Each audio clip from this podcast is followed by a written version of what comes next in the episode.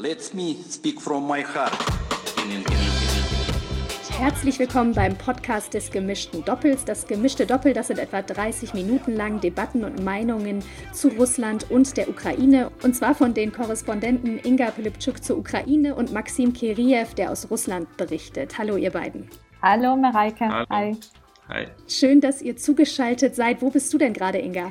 Äh, ich befinde mich jetzt in einer Berliner Wohnung. Ähm, zusammen mit einem Hund. Deswegen, wenn ihr hört äh, ein lautes Bellen, äh, ich bitte um Entschuldigung. Äh, der Hund heißt Mischkin, wie der Fürst von Dostoevsky aus dem Roman Idiot, was vielleicht äh, ja uns ein bisschen verbindet jetzt für unseren Podcast. Und du, Maxim, wo bist du äh, ohne Hund vielleicht? Ja, ich bin ohne Hund in, äh, bei mir zu Hause in St. Petersburg, genau.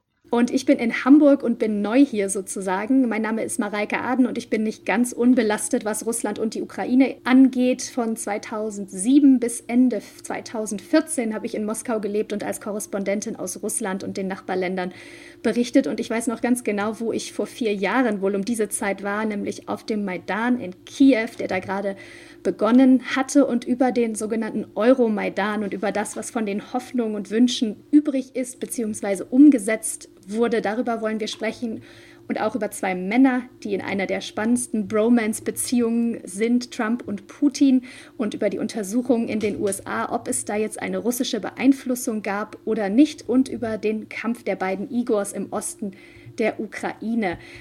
Aber kommen wir doch auf den Maidan zu sprechen. Inga, in Kiew, in der Ukraine, wie wichtig ist dieser vierte Jahrestag und wie wurde er begangen überhaupt? Äh, der vierte Jahrestag äh, wurde ziemlich ruhig begangen, äh, eigentlich wie auch die letzten beiden Jahre. Das heißt, äh, es gab eine kleine Versammlung auf dem Maidan, äh, so circa 5000 Menschen. Äh, kleine sage ich jetzt, weil natürlich die Bedeutung von Maidan immer noch sehr groß ist und die Bedeutung von der Revolution. einige Hoffnungen sind in Erfüllung gegangen. Zum Beispiel die Ukraine hat jetzt ein visafreies Regime mit der EU. Das haben sich die Ukrainer auch gewünscht äh, vor vier Jahren. Es hat sich einiges in der Politik und bei den Reformen verändert, aber im Großen und Ganzen sind auch sehr viele Enttäuschungen da.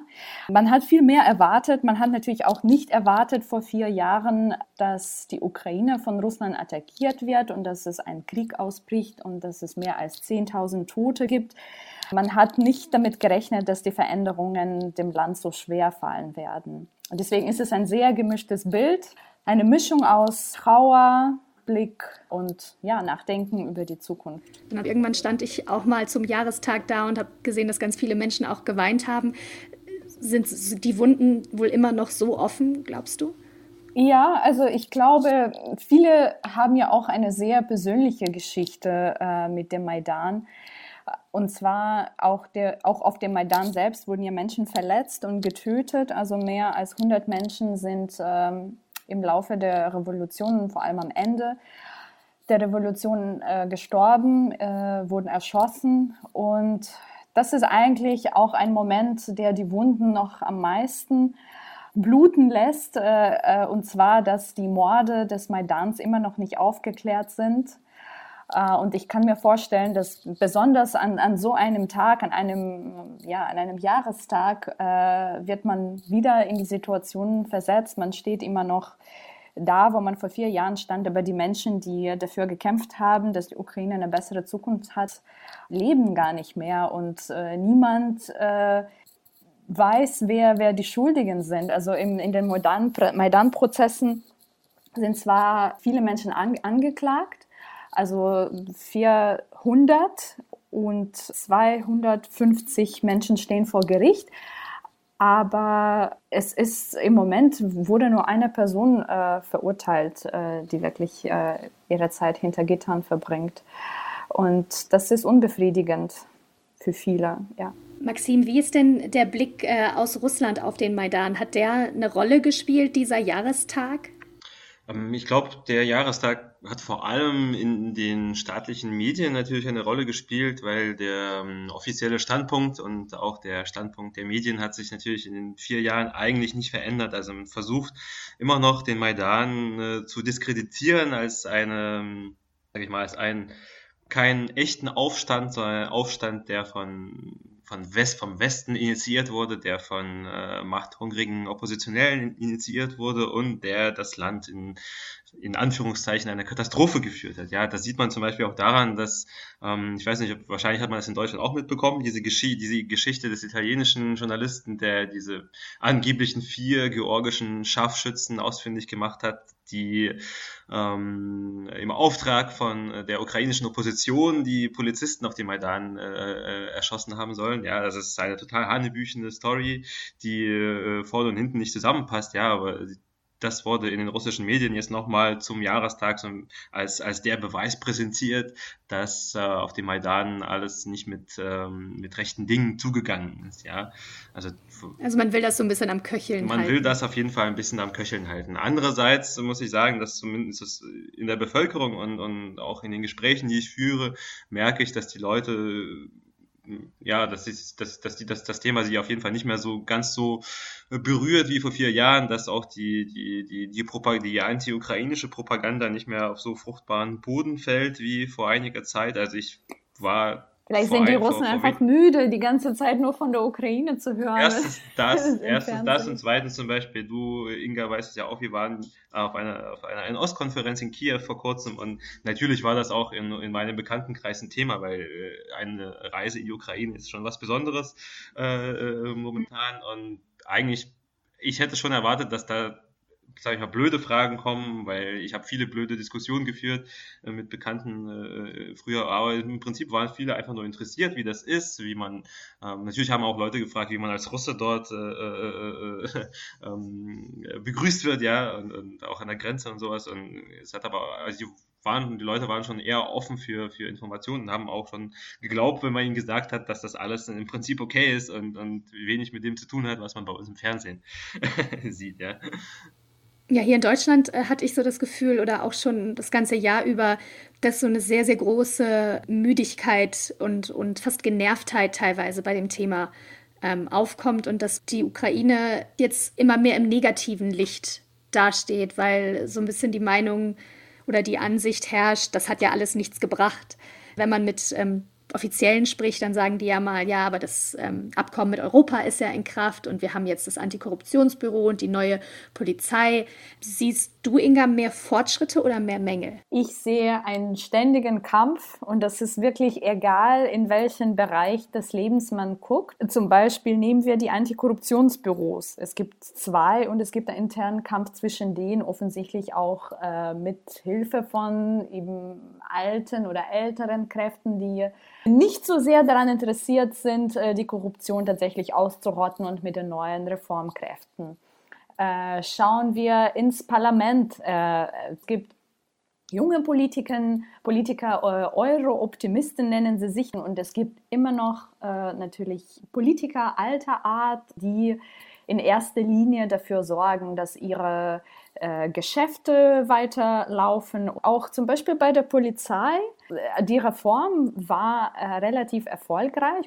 Äh, aber gleichzeitig ist sie irgendwie nicht vollständig, äh, weil die Justizreform äh, nicht zu Ende gebracht wurde. Das heißt, dass die Polizei kann so gut funktionieren, wie es nur geht, aber wenn es kein gerechtes Gericht gibt, gibt es auch irgendwie keinen Sinn am Ende. Ich glaube, die Maidan-Revolution in gewissem Sinne dauert noch an und es, es wird sich noch vieles weiter entscheiden wenn man in Kiew oder vor allem ja auch in anderen Städten lebt und das ähm, beobachte ich bei meinen Freunden und meinen Verwandten, wird man auch oft äh, sehr frustriert und resigniert und enttäuscht und verfolgt auch nicht die, die äh, sozusagen diese kleinen Schritte, sondern merkt einfach, okay, die Preise werden teurer, äh, die Politiker bereichern sich wie auch vor vier Jahren. Gleichzeitig glaube ich schon, dass, dass man diese Situation auch sehr differenzierter sehen kann und dass tatsächlich es auch sehr viele positive Entwicklungen seitdem gibt. Es wird ja auch immer wieder gesagt, dass so das Band zu Russland durchtrennt ist und eben die Ukrainer zu, sich jetzt sehr abgrenzen wollen zu Russland. Hast du das Gefühl, Maxim, dass dieses Band zu Russland äh, zerschnitten ist und dass man das merkt, dass die Ukrainer sich distanziert haben, auch im Alltag in Russland, also dass es zum Beispiel weniger Produkte äh, gibt aus der Ukraine oder dass ähm, Menschen auch weniger ukrainische Produkte kaufen wollen und so weiter. Ja, also das merkt man nicht nur daran, also es ist, hat sich zwar wieder ein bisschen gebessert, weil ich sehe immer wieder mal äh, Sachen aus der Ukraine im Supermarkt, die es vor, was weiß ich, vor einem Jahr oder vor zwei Jahren nicht gab, aber klar, man merkt das schon, dass äh, man ja, aus russischer Sicht betrachtet, sage ich mal, dass die Ukraine als, als, als äh, guter Nachbar für uns äh, auf Jahre weg äh, verloren ist, ja. Und ähm, das ist, glaube ich, auch, das ist auch, glaube ich, so, dass aus russischer Sicht vielleicht so das negativste das negativste Ergebnis. Das ist aber kein Ergebnis von Maidan, sondern es ist ein Ergebnis davon, wie Russland sich in, dem, in, in der Zeit des Maidans und nach dem Maidan durch die Annexion der Krim und, und durch das Schüren ähm, der, äh, des Krieges im Osten der Ukraine verhalten hat. Ja? Äh, auf, auf, den, auf den Maidan zurückzukommen, vielleicht ist es auch äh, ein wichtiger Punkt aus Sicht der russischen Opposition, dass ähm, diese Lehre aus dem Maidan zu ziehen, dass es nicht einfach nur reicht, äh, die Regierung zu wechseln, ja, und ähm, vielleicht das alte Regime abzuschütteln,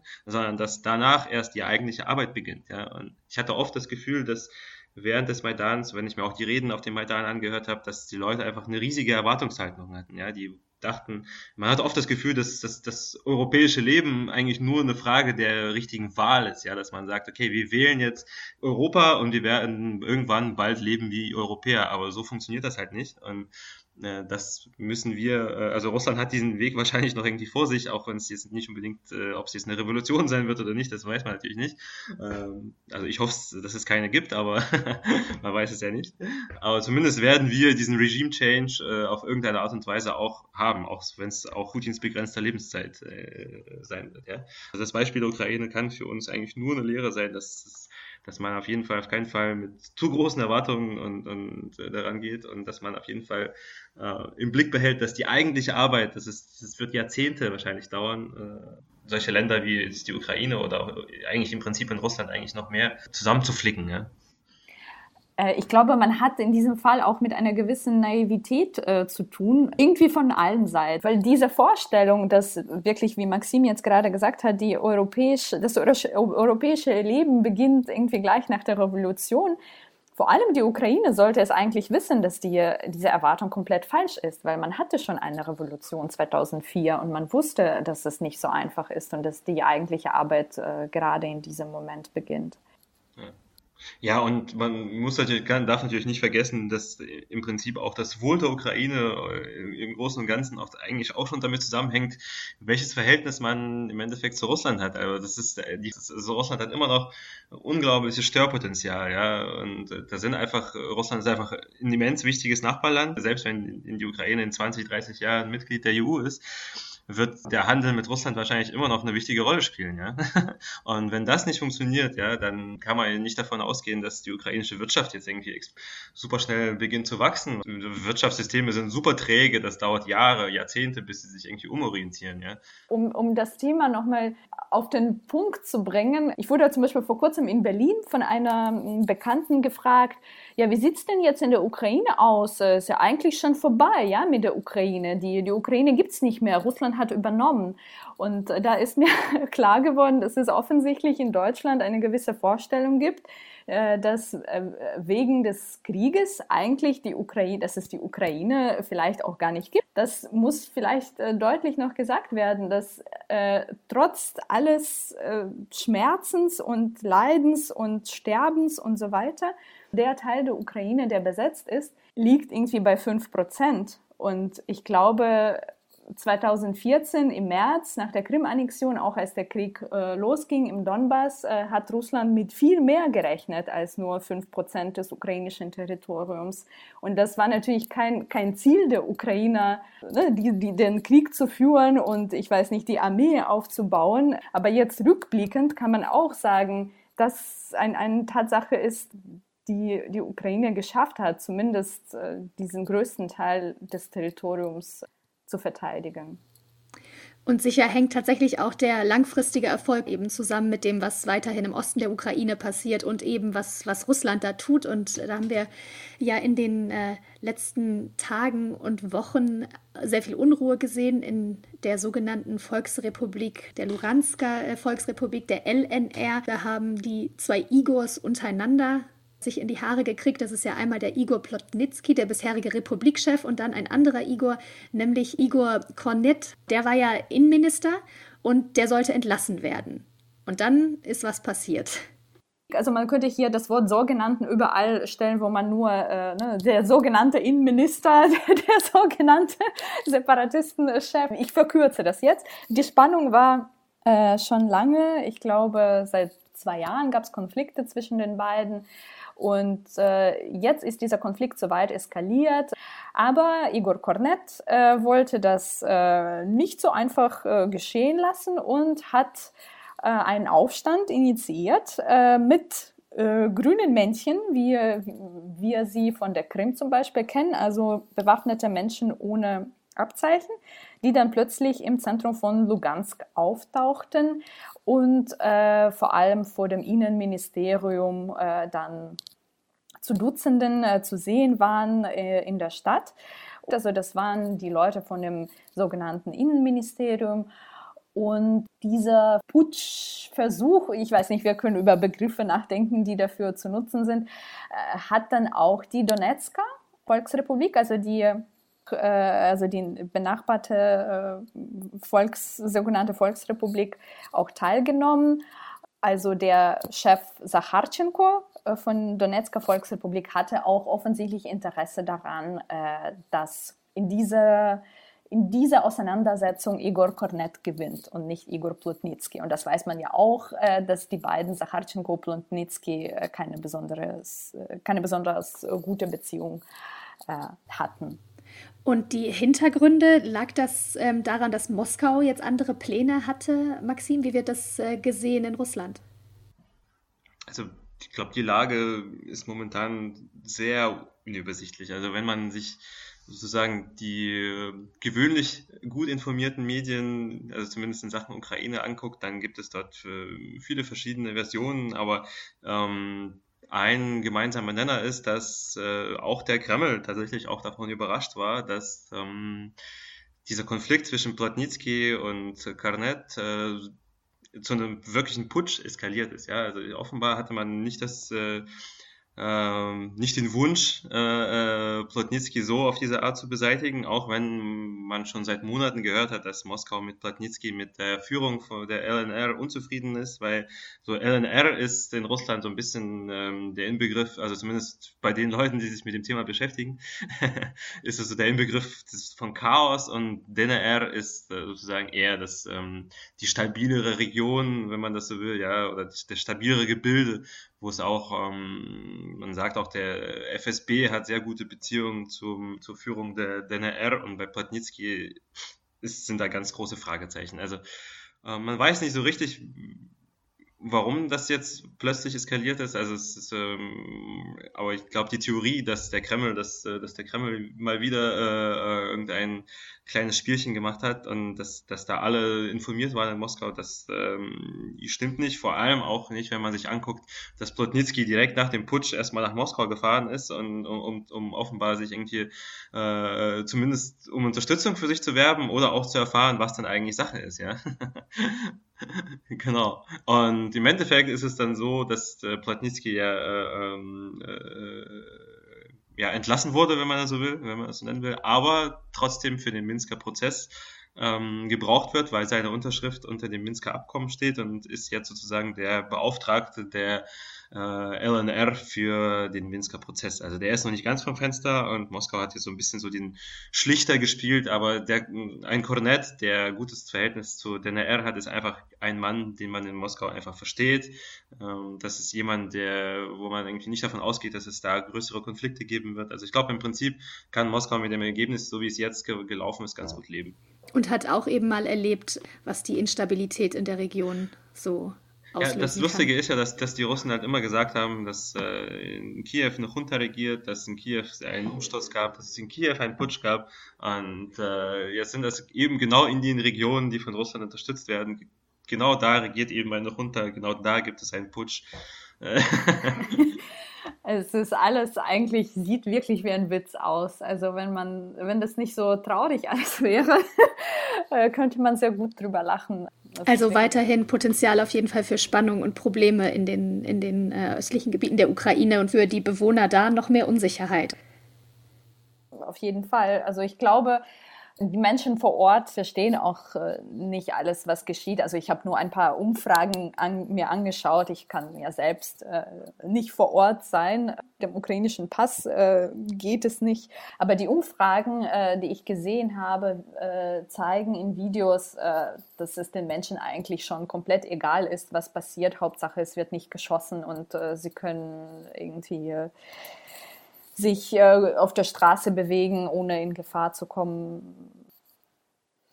Ja, und äh, das ist äh, für den Minsker Prozess, äh, würde ich nochmal betonen, wirklich sehr wichtig, was weiter mit Plotnitsky äh, geschieht, beziehungsweise es wurde auch spekuliert, äh, dass Plotnitsky womöglich auch irgendwie anders vielleicht beseitigt wäre, wenn seine Unterschrift äh, nicht von so einem großen Wert gewesen wäre. Äh, unter Minsker äh, Abkommen steht nicht irgendwie Chef von Lugansk Volksrepublik, so man das sagen könnte, okay, der Chef, den Chef hat man ausgewechselt, jetzt, jetzt gibt es einen anderen, sondern da steht einfach Plotnitsky und Unterschrift und Sacharchenko und Unterschrift. Also ein Krisenherd innerhalb des Krisenherdes. Von Igor und Igor kommen wir zu dem wohl berühmtesten vielleicht politischen Männerduo im Moment. Ich bin ja großer Fan von diesem Graffit in Litauen mit dem Bruderkuss von Putin und Trump, was ja sehr berühmt ist. Und diese sonderbare Beziehung zu Putin, die könnte ja für Trump doch noch zum Problem werden. Da laufen ja seit etwa sieben Monaten jetzt die Sonderermittlungen von Müller, sagen die Amerikaner ja immer. Die Fragen sind, wusste das Trump-Team von russischen Hackerangriffen? Welche Kontakte gab es da? Im Fokus sind verschiedene Leute, der ex-nationale Sicherheitsberater Michael Flynn, Paul Manafort, der ja auch in der Ukraine als Ex-Berater von Janukowitsch auch kein Unbekannter ist. Ähm, Maxi, wie wird das denn in Russland alles diskutiert? In den USA gibt es ja entweder nur völliges Abstreiten, habe ich das Gefühl, von diesen Zusammenhängen oder eine große Hysterie. Ja, also ich glaube, der Grundtenor ähm, in Russland ist momentan einfach, dass es einen Trump auf der einen Seite gibt und dann gibt es das böse Establishment auf der anderen Seite, das den Präsidenten, der dem Establishment nicht passt, irgendwie mit allen möglichen Mitteln irgendwie versucht zu diskreditieren und mit dem obersten Ziel irgendwann ein Amtsenthebungsverfahren einzuleiten. Das ist vielleicht nicht, insofern nicht überraschend, weil es eigentlich so einem altbewährten russischen Bild von der amerikanischen Politik folgt. Die Russen sehen das so, dass, dass alles, diese ganzen äh, Russ Russland-Ermittlungen eigentlich nur darauf zielen, Trump zu diskreditieren. Ja? Das ist die, die eine Seite. Das Überraschende ist eigentlich, dass viele Putin-Kritiker, ja, oder viele Oppositionelle in Russland äh, dieses, diese Ermittlungen um Trump und seinen Wahlkampf eigentlich auch recht kritisch betrachten, weil die das Gefühl haben, dass hier alles in einen Topf geworfen wird. Man, vielleicht haben das, äh, vielleicht könnt ihr euch noch erinnern an diese Geschichte mit dem äh, Jonathan Steele, der, ich glaube, letztes Jahr war das, letztes Jahr um die Zeit, der ähm, ein Dossier in Umlauf brachte, demnach irgendwie der russische Geheimdienst ähm, äh, kompromittierendes Material über Trump hat, dass er sich mit äh, Prostituierten in einem Nobelhotel vergnügt hatte und äh, sie für ihn irgendwie auf ein Bett, wo früher einst Barack Obama übernachtete, äh, gepinkelt haben, ja, und dass es davon Aufnahmen geben soll. Also zum Beispiel solche Geschichten werden dann halt vermischt mit echten Fakten, dass es ähm, ja tatsächlich ein äh, russische Hacker gab. Das äh, zweifelt, glaube ich, auch außerhalb von Russland eigentlich fast niemand mehr an, äh, dass es russische Hacker gab, die die, ähm, die Demokratische Partei gehackt haben und dann E-Mails geleakt haben. Ja, das alles wird irgendwie alles so ein bisschen vermischt und dadurch hat man das Gefühl, dass, dass alle Informationsbissen, äh, äh, ja, die dann in, in, im Umlauf äh, gekommen sind, dass die alle irgendwie gleichwertig sind. Ja.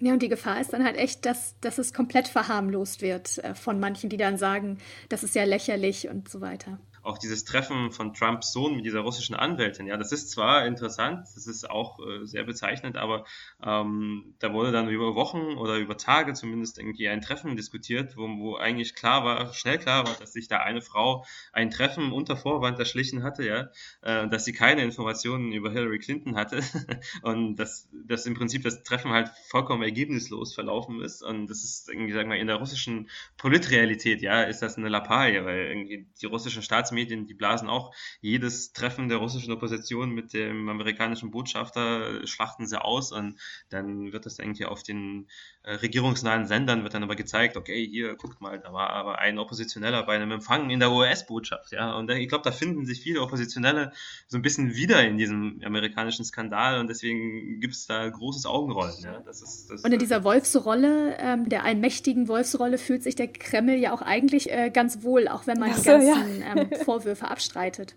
Genau, genau.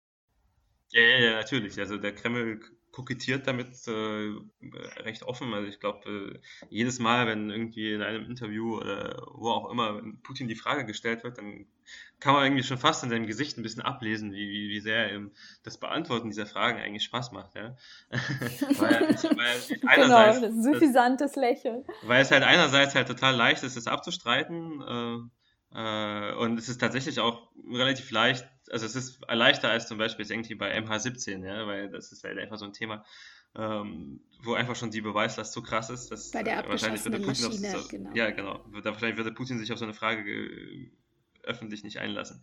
Aber bei diesem Thema kann er das einerseits super leicht abstreiten und andererseits aber immer irgendwie so dieses so ein, so ein Geheimnis offen lassen. Naja, vielleicht waren wir es ja doch, ja. Und und wenn wir es waren, dann sagt das ja eigentlich im Prinzip nur aus, dass wir es können. Und wenn wir es können, dann sind wir nicht irgendeine Bananenrepublik, sondern wir sind einfach eine Großmacht, wie jede andere Großmacht auch, weil wir ja seit Jahren schon sagen, dass der Westen genau das auch schon macht bei uns, ja, dass der sich in Wahlen einmischt, dass die westlichen Medien eigentlich Agenten sind. Dass, also es ist genau so ein Gefühl auf Augenhöhe betrachtet zu sein, zu werden, wenn man irgendwie das für möglich hält, dass die Russen es waren, ähm, dann können die Russen ja nicht einfach irgendwer sein, sondern müssen halt ein ernstzunehmender Gegner sein. Genau. Und wie gesagt, Paul Manafort, der ehemalige Wahlkampfchef von Trump, der steht ja mittlerweile unter Hausarrest, ist für die Ukrainer auch kein Unbekannter, weil er eben früher für Janukowitsch und die Partei der Region beratend tätig war. Schlägt das, dieses ganze Thema auch hohe Wellen oder kleine Wellen in der Ukraine? Ja, äh, es gibt schon Wellchen um äh, Paul Manafort auch in der Ukraine. Es ist schon seit einer Weile bekannt, dass er ja aus, also aus, aus, einem, aus einer schwarzen Buchhaltung von Viktor Janukowitsch ist es klar geworden, dass äh, er sehr hohe Summen an Geld äh, von der Partei der Regionen bekommen hat, 13 Millionen Dollar also es ist schon eine Summe, die den Ukrainern natürlich wehtut. Es gibt irgendwie Spekulationen, ob man irgendwie dieses Geld äh, zurückkriegen könnte. Da ist der Hund. das ist äh, der. Dem, dem, dem, Hund, dem Hund tut die Summe offenbar auch Auf jeden Fall. Äh, was äh, die Ukrainer schon gefreut hat, ist die Tatsache, dass er jetzt tatsächlich vor Gericht steht, weil das ist eigentlich, was äh, viele für sich in der Ukraine wünschen, dass Menschen, die, äh, also die illegal an ihr Geld kommen, dass sie dafür auch dann Verantwortung tragen vor Gericht. Also davon kann die Ukraine noch äh, träumen und guckt so, das ist halt, wie, wie es auch funktionieren kann, wenn ein Rechtsstaat äh, da ist. Und Russland guckt wahrscheinlich ein bisschen hämisch, weil man das Gefühl hat, jetzt zerlegen die USA sich gerade selber. Ja, ja, hämisch gucken ist ja sowieso unsere ähm, Paradedisziplin. Aber genau, das ist genau das. Äh, diesen Eindruck äh, kriegt man hier in Russland, wenn man so zumindest durch die Brille der der, der, der staatlichen Medien oder der staatlichen Journalisten auf die, auf, auf die USA guckt, weil einerseits ist man natürlich, war man natürlich auch sehr froh, dass Trump irgendwie Präsident geworden ist, weil man sich irgendwie äh, zumindest in, in, öffentlich erhofft hat, dass äh, jetzt das Verhältnis irgendwie zu, zu Russland besser wird. Aber andererseits, ähm, je mehr Unordnung, je mehr Chaos in den USA herrscht, desto äh, mehr Spaß macht uns das zu beobachten. Glaubt ihr denn, das wird noch was mit äh, Putin und Trump, mit dieser besseren Beziehung, auf die ja eigentlich beide gehofft hatten irgendwann mal? Also ich glaube das nicht, weil ich glaube, wir sind schon in, dieser, in so einer Phase angekommen. Also es gibt ja, wenn man sich so die Präsidentschaften, die ehemaligen Präsidentschaften anguckt, gibt es ja oft so, dass es irgendwie am Anfang so eine Art Neuanfang, so, so ja, so eine, so eine Flitterwochenphase gab es ja bei Obama auch, darf man nicht vergessen. Und äh, als selbst als Hillary Clinton Außenministerin war, genau da eben, äh, wurde dann sozusagen äh, der Neustart der Beziehungen zu Russland irgendwie verkündet. Und äh, W. Präsident, Präsident W. Bush, George W. Bush, hat dann irgendwie Anfang der 2000er Jahre äh, Putin in die Augen ge ge geblickt und dort äh, eine tiefe russische Seele äh, erkannt und äh, auch schon Bill Clinton mit, war irgendwie bester Kumpel mit Jelzin und hatten sich gegenseitig auf die Schultern gehauen und konnten sich vor Lachen nicht einkriegen. Äh, genau. Und jedes Mal wurden dann solche persönlichen Beziehungen oder solche, die Hoffnung auf, auf, auf, auf Annäherung durch Persönlichkeiten wurden dann eingeholt von den tiefergehenden ähm, Problemen, die zwischen Russland und den USA liegen, ja. Äh, weil in den USA natürlich auch nichts, nur, nichts funktioniert, nur weil der Präsident es so will. Ja, es gibt ein Parlament, es gibt äh, Eliten, Lobbyisten, es gibt noch viele verschiedene Einflusspersonen darauf, ja. Ähm, ja, und wenn das amerikanische Parlament äh, das okay nicht gibt, wonach es momentan nicht aussieht, dann sind sowieso ist jede Diskussion über äh, Aufhebung von Sanktionen undenkbar, ja. Wie ist es denn, Inga, in der Ukraine? Verfolgt man da noch, was Trump alles so sagt über Sanktionen, über die Krim oder hat man sich beruhigt und denkt sich, das wird schon oder wenigstens wird es durch ihn nicht noch schlimmer für uns? Ja, äh, die Angst äh, ist tatsächlich ähm, kleiner geworden im Vergleich zu der Zeit, als er gewählt wurde. Also da hatte man tatsächlich riesige Ängste. Äh, jetzt herrscht so ein Gefühl, okay, das läuft irgendwie weiter. Und äh, was ich generell schade finde, dass die Außenpolitik in der Ukraine eine relativ äh, kleine Rolle spielt, äh, dass die meistens nur Themen an Bedeutung gewinnen, die unmittelbar mit der Ukraine zu tun haben. Solange äh, Trump für die Ukraine sehr relevant war, äh, war Trump auch ein Thema. Dann wurden auch andere, äh, sagen wir, Seiten seiner Persönlichkeit kritisiert. Jetzt, äh, solange wir quasi uns beruhigt haben in der Hinsicht, äh, Sanktionen äh, bestehen weiter und es gibt keine akute, kein akutes Risiko, dass sie aufgehoben werden, äh, hat man schon über Trump vergessen und äh, es werden auch sehr wenige Artikel über ihn oder über amerikanische Politik oder äh, auch andere Länder äh, geschrieben und wahrgenommen. Dabei liefern ja Trump und Putin vor allem zusammen immer sehr viel Gesprächsstoff und wir werden sicher auch noch einmal über die beiden sprechen in einer der folgenden Ausgaben. Wenn es um Russland und die Ukraine wieder geht, im gemischten Doppel eine Folge machen wir ja noch vor dem neuen Jahr. Wir sagen auf jeden Fall alle Danke und bis zum nächsten Mal beim gemischten Doppel der Podcast-Version. Дай вам Бог здоровья, потому что уже конец рабочего дня, так, в принципе, уже спать пора. Поеду домой с хорошим настроением.